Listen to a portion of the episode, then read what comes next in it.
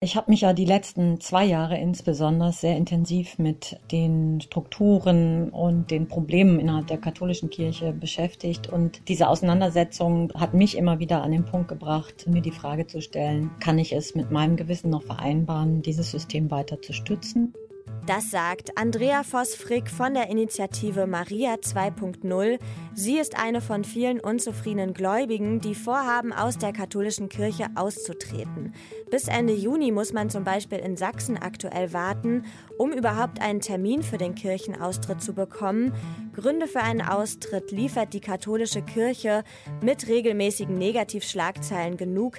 Deswegen fragen wir uns heute, katholische Kirche, Umbruch oder Untergang? Es ist Donnerstag, der 1. April, aka Gründonnerstag. Ich bin Tina Küchenmeister. Hi!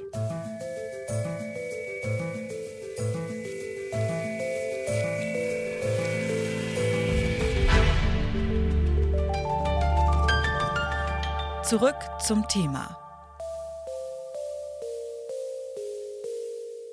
Und jetzt noch ein kurzer Hinweis in eigener Sache. Wer uns im Daily Drive von Spotify hört, folgt doch dort bitte einfach diesem Podcast, indem ihr auf Folgen drückt.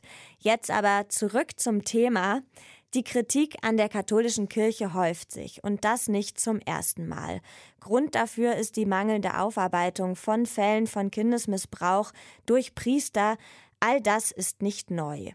Dass der Vatikan den Segen für homosexuelle Paare nicht erlauben will, sorgt für weitere Kritik. So gaben 82 Prozent der Befragten einer Studie des Meinungsforschungsinstituts YouGov an, dass ihr Vertrauen in die Kirche in den letzten Monaten gesunken sei. Warum schafft es die katholische Kirche nicht, Reformen anzustoßen und sich zu modernisieren? Darüber spreche ich mit Dr. Christiane Florin. Sie ist Journalistin beim Deutschlandfunk für die Religionssendung Tag für Tag und außerdem Politikdozentin an der Uni Bonn.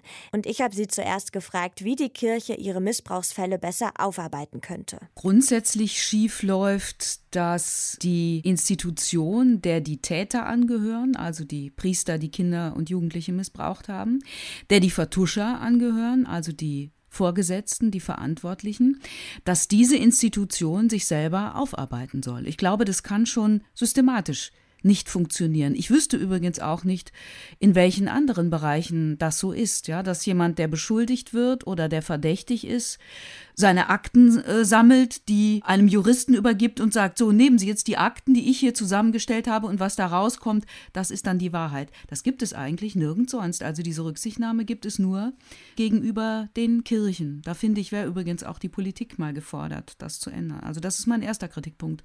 Und der andere Kritikpunkt ist, äh, nüchtern betrachtet muss man ja sagen, äh, im System Kirche hat die Vertuschung jahrzehntelang funktioniert und bei der Aufarbeitung hakt es jetzt. Und das sagt ja auch was über das System Kirche aus. Äh, an welchem Stein könnte man denn ansetzen, dass so eine Reformierung irgendwie doch möglich ist? Was wäre da Ihrer Meinung nach ähm, ja so ein Anfangspunkt? Ja, also eigentlich kann der Papst, der ja der mächtigste Mann in dieser absoluten Institution Kirche ist, eigentlich kann der Papst mit einem Federstrich alles ändern.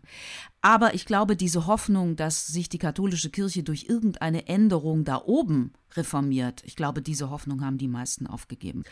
Also bleibt ja nur noch die Hoffnung, dass sich dadurch etwas verändert, dass sich, dass immer mehr Menschen widersprechen, dass sie sagen, wir sind damit nicht einverstanden und wir machen jetzt einfach, was wir wollen, egal was Rom sagt. Oder eben, dass dieses System so in sich zusammensackt, weil immer mehr Menschen nicht mehr bereit sind, sich für die Kirche zu engagieren oder weil sie aus der Institution, aus der Körperschaft Kirche austreten. Viel Hoffnung auf Veränderungen innerhalb der katholischen Kirche hat Dr. Christiane Florin nicht.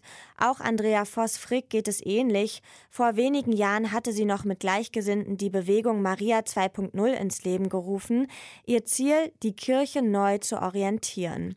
Dabei ging es vor allem darum, mehr Rechte für Frauen, aber auch allgemein eine gerechte, transparente, bunte und glaubwürdige Kirche zu schaffen. Jetzt glaubt sie allerdings nicht mehr an solche Veränderungen in der katholischen Kirche und möchte austreten. Und ich habe sie gefragt, wieso sie jetzt diesen Schritt geht.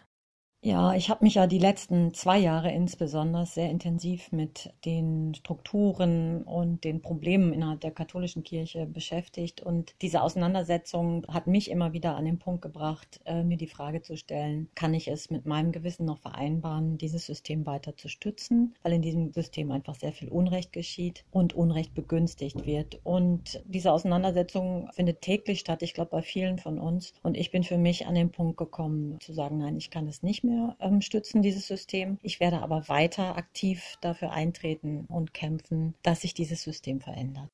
Und wie ähm, stellen Sie sich eine moderne Kirche vor oder hätten Sie sich sie vorgestellt? Also eine Kirche, in der Sie sich wohlfühlen und der es auch möglich ist, den Glauben so, wie Sie das möchten, auszuleben? Eine Kirche betont auf jeden Fall die Gemeinschaft der Menschen. Das heißt, sie grenzt nicht aus. Sie heißt alle Menschen willkommen, die äh, guten Willens auf dem gleichen Weg sind, auf einem gemeinsamen Weg. Und vor allen Dingen lässt sie die Menschen äh, frei sein in ihrem Glauben und in ihrem Suchen. Das heißt, sie begleitet vielleicht die Menschen bei der Suche nach einer Form von Spiritualität, die zu ihnen passt, bei der Suche nach äh, Antworten auf Fragen, die sich aus dem Glauben oder vielleicht auch aus dem Zweifeln ergeben. Aber sie engt sie nicht ein in diesem Suchen und in diesem Weg des Glaubens, sag ich mal. Und äh, von daher muss eine gute Kirche, sag ich mal, begleitet den Menschen in die Freiheit hinein des Glaubens und sie engt ihn nicht ein in diesen Fragen. Aber nicht alle Katholiken, die mit der Kirche unzufrieden sind, treten gleich aus. Auch der Priester und Autor Rainer Maria Schießler ist mit vielen Entscheidungen der Kirche unzufrieden. Er denkt allerdings trotzdem nicht an den Austritt, sondern setzt sich weiter für den Segen homosexueller Paare und eine moderne Kirche ein. Und er hat mir erklärt, wieso er diese Themen für so wichtig hält weil ich seit 30 Jahren noch nie was anderes gemacht habe und weil es eine ureigenste Aufgabe der Kirche ist, Menschen zu segnen und nicht zu richten, nicht zu urteilen. Ähm, hier das muss man alles differenzierter betrachten. Hier geht es nicht um eine Einführung einer Quasitrauung oder um eine Untergrabung des Sakraments der Ehe oder wie es Kardinal Wölke darstellt, durch das Verbot um eine Stärkung der Ehe. Das sind alles Konstrukte, die niemand im Blick hat, sondern hier sind Menschen, die eine Bindung zur Kirche haben, und die anlässlich ihrer Verpartnerung oder ihrer Trauung zu uns kommen und sagen würden, sie uns an dieser Schwelle unseres Lebens auch etwas Gutes über uns sagen. Das heißt segnen. Und es ist meine ureigenste Aufgabe hier, diese Menschen nicht wegzuschicken. Sie schreiben ja auch Bücher und vor kurzem ist Ihr neues Buch äh, Die Schießler Bibel erschienen. Und wenngleich Sie die Bibel nicht neu schreiben, ist es denn Zeit für eine Reform alter Glaubensmuster oder vielleicht äh, kann man auch sagen eine Reform 2.0? Na, es ist eine Reform zunächst einmal, wie gehen wir mit der Bibel um. Da drin stehen äh, die Erfahrungen von Menschen, die ihre Momente mit Gott und mit dem Leben gehabt haben und die darfst du jetzt teilen. Und das war der Beweggrund für dieses Buch. Das ist die Art und Weise, wie ich äh, verkündige, wie ich ähm, Predigten halte, wie ich über Bibeltexte mit Menschen spreche. Und die habe ich jetzt mal zusammengefasst. Und Natürlich sind da sehr viele Ansätze drin, was Reformen betrifft. Aber ich bin nicht Lobbyist, ich bin nicht Vorreiter von, von diesen Gruppierungen. Aber man muss alles in den Blick nehmen. Ich habe einen schönen Grundsatz, der lautet, weder ist eine Demokratie alles erlaubt, noch ist in einer Hierarchie wie der Kirche das Denken verboten. Der progressive Priester Rainer Maria Schießler hält es für wichtig, dass die Kirche inklusiver wird. Trotzdem hält er nichts von Austritten und setzt sich weiter für eine moderne, offene Kirche ein. Wie er sieht auch Andrea Voss-Frick von der Initiative Maria 2.0 freie Reform der Glaubensausübung, ja, vielleicht auch ohne Priester, als zukunftsfähiges Konzept an. Ob es solche Reformen allerdings geben wird, hält die Religionsjournalistin Dr. Christiane Florin unter dem aktuellen Papst für unwahrscheinlich. Die Hoffnungen könnten also auf dem nächsten Papst liegen. Das war's für heute. An dieser Folge mitgearbeitet haben Eva Manegold, Sarah Maria Pleckert und Anton Burmeister. Chef vom Dienst war Jonas Enke und mein Name ist Tina Küchenmeister. Macht's gut, ciao.